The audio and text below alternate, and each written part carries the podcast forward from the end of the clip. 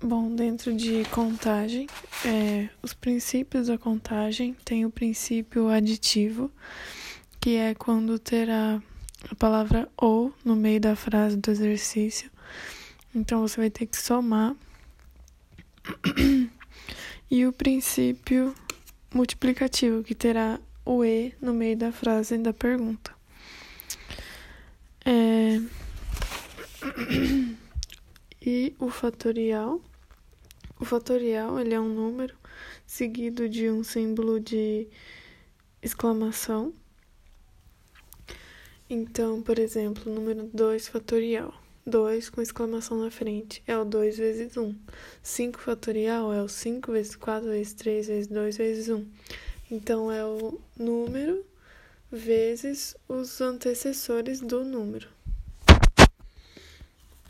Então, um exemplo de exercício. Quantos números de três dígitos, usando 1, 2, 3 e 4, pode se formar com pelo menos uma repetição? Então, os casos possíveis são 4 vezes 4 vezes 4. 4 vezes 4 vezes 4. Vai dar 64. São todos os casos possíveis com ou sem repetição.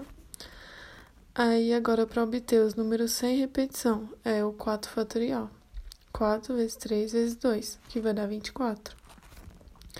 Então, agora é só subtrair. 64 menos 24 vai dar 40, que é o número com pelo menos a quantidade de números com pelo menos uma repetição com três dígitos.